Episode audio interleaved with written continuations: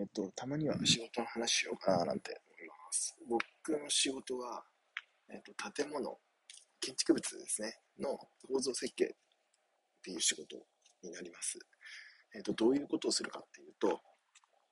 わかりやすく言うとなんか建物のその加工の形式を決めたりとか、あとはそのサイズ、柱のサイズとか、梁の大きさとか、なんかそういったのを決めてあげるようなのが、なんか分かりやすいところかなと思います。